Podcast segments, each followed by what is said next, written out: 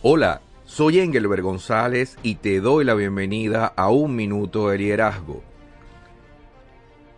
Algunas personas se preguntan cuáles áreas pueden desarrollar más en su vida. Tienen confusión y no saben por dónde comenzar.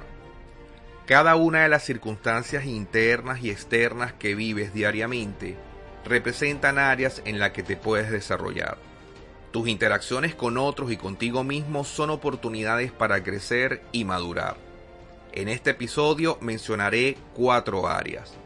En los procesos de mentoría, de coaching y consejería, utilizo una herramienta que en futuros episodios diré un poco más sobre ella. En esta se han definido varias áreas a desafiar y desarrollar. La primera que mencionaré hoy es el área de la familia que en mi opinión es la más importante, ya que es la base de nuestra vida. También tenemos el área financiera, o sea, el manejo de los recursos económicos limitados con los que contamos. Encontramos también el área profesional, acerca de cómo te desempeñas en tu trabajo o profesión. Otra área importante y fundamental es el área de educación o también conocida como área mental implica el desarrollo de tu mente y pensamiento, que es la base del crecimiento personal y profesional. Te recomiendo que tomes un lápiz y papel y respondas estas preguntas.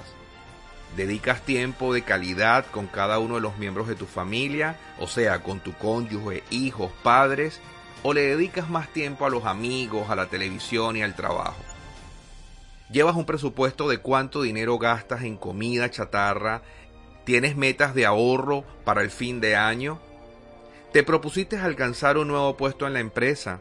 ¿Qué estás haciendo para conseguirlo? ¿Estás leyendo un nuevo libro cada mes?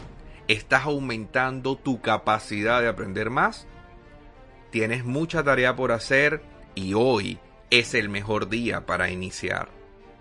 Suscríbete a Un Minuto de Liderazgo y recibe las actualizaciones cada semana.